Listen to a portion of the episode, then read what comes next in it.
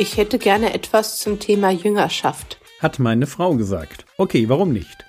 Was sagt Jesus zum Thema Jüngerschaft? Fünf Punkte, die du wissen solltest.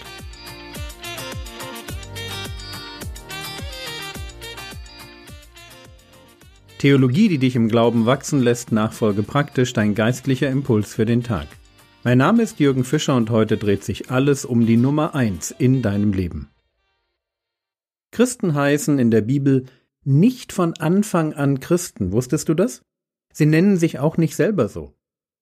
Es ist die heidnische Umgebung in einer Stadt in Syrien, nämlich in Antiochia, die erst damit anfängt, Christen als Christen zu bezeichnen. Du kannst das nachlesen, Apostelgeschichte 11, Vers 26.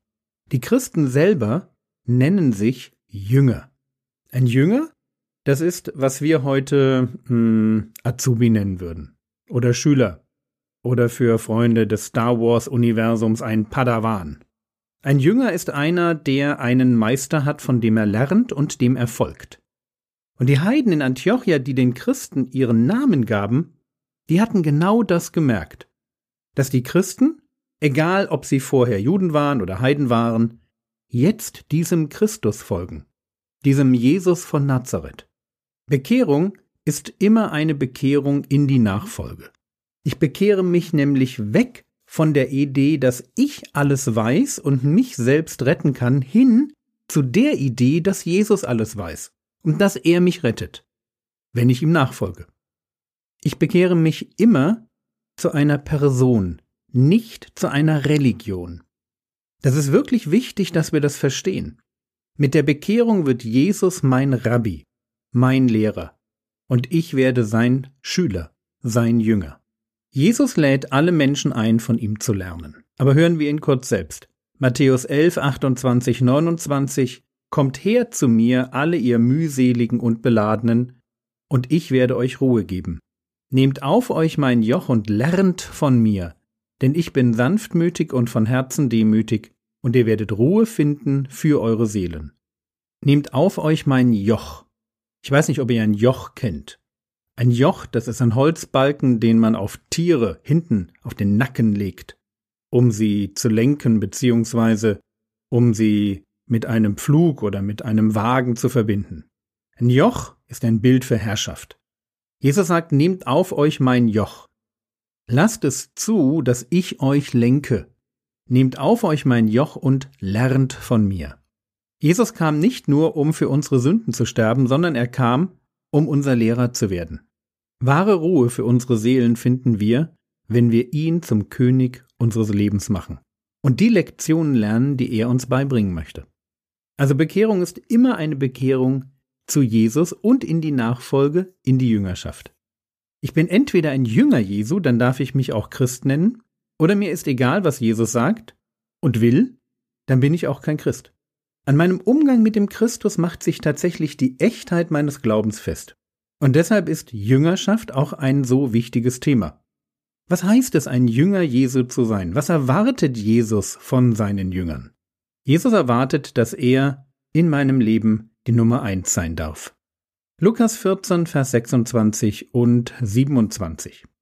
Da heißt es, wenn jemand zu mir kommt und hasst nicht seinen Vater und die Mutter und die Frau und die Kinder und die Brüder und die Schwestern, dazu aber auch sein eigenes Leben, so kann er nicht mein Jünger sein. Zum Verständnis. Jesus meint hier, wenn er vom Hassen spricht, nicht Hassen im wörtlichen Sinn, sondern er verwendet eine sprachliche Übertreibung. Ich mache mal ein Beispiel. Ich war in Mathe nie so wirklich gut. Und nach einer Mathe-Klausur, da konnte ich schon mal sagen, boah, als ich die Aufgaben sah, wäre ich beinahe gestorben. Nein, wäre ich natürlich nicht. Es wurde kein Rettungswagen gerufen, keine Wiederbelebung eingeleitet. Jeder weiß, was ich meine, wenn ich sage, boah, ich wäre beinahe gestorben. Das ist eine sprachliche Übertreibung. Ich bringe damit meine Betroffenheit, meine Bestürzung über die Schwere der Matheaufgaben bei der Klausur zum Ausdruck mehr nicht. Und dasselbe tut Jesus.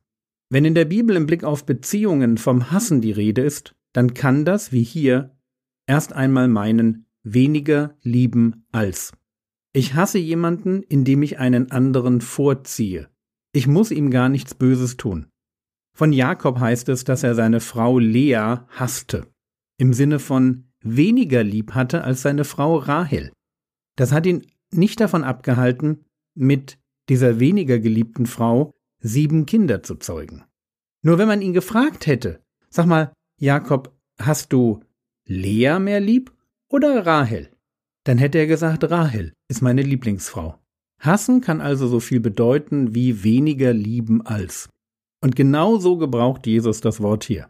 Ich übersetze die Verse aus Lukas 14 mal frei, so dass wir sie vielleicht ein klein bisschen besser verstehen. Lukas 14, 26, 27 nochmal. Wenn jemand zu mir kommt, weil er mein Jünger sein will und ich werde ihm nicht wichtiger als seine Familie, also Vater, Mutter, Frau, Kinder, Brüder und Schwestern, ja sogar wichtiger als sein eigenes Leben, so kann er nicht mein Jünger sein. Ich glaube, jetzt verstehen wir, was uns Jesus sagen will. Es gibt eine Bedingung dafür, dass man ein Jünger Jesu werden kann. Jesus muss das Wichtigste in meinem Leben sein. Das ist die vielleicht zentrale Voraussetzung für Jüngerschaft. Ich kann nur dann Jünger Jesu sein, wenn mir Jesus mehr bedeutet als jede menschliche Beziehung. Ja sogar mehr als mein eigenes Leben. Das klingt erst einmal brutal exklusiv, oder? Aber genau das ist es auch. Ich hatte gesagt, Bekehrung ist immer eine Bekehrung zu Jesus und in die Nachfolge, in die Jüngerschaft. Jesus will uns alles schenken. Vergebung, Erlösung, Hoffnung, Heiligkeit, Ruhe und noch viel mehr. Jesus will uns wirklich alles schenken. Aber er will auch alles. Er will unser ganzes Leben. Er will die uneingeschränkte Nummer eins in meinem Leben sein. König, Majestät, Chef, Boss. Er will den Ton angeben, der Regisseur sein, jeden Bereich meines Lebens bestimmen. Er will Herr werden, über alle Aspekte meines Daseins. Er ist der Herr der Herren. Er regiert bereits.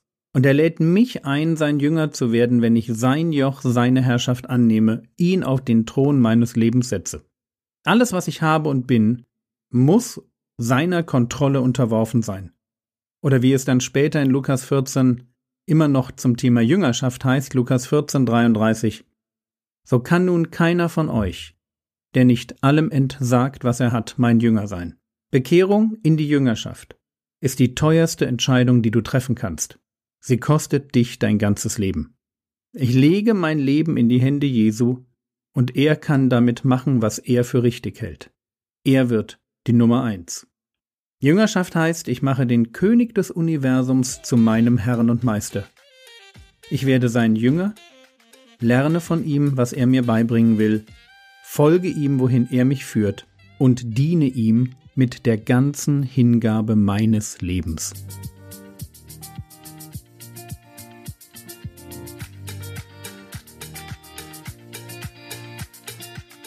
Was könntest du jetzt tun?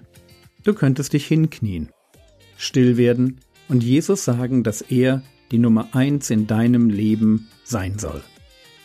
Das war's für heute. Morgen geht es weiter. Das Skript zu allen Episoden findest du seit letzter Woche auf www.frogwords.de.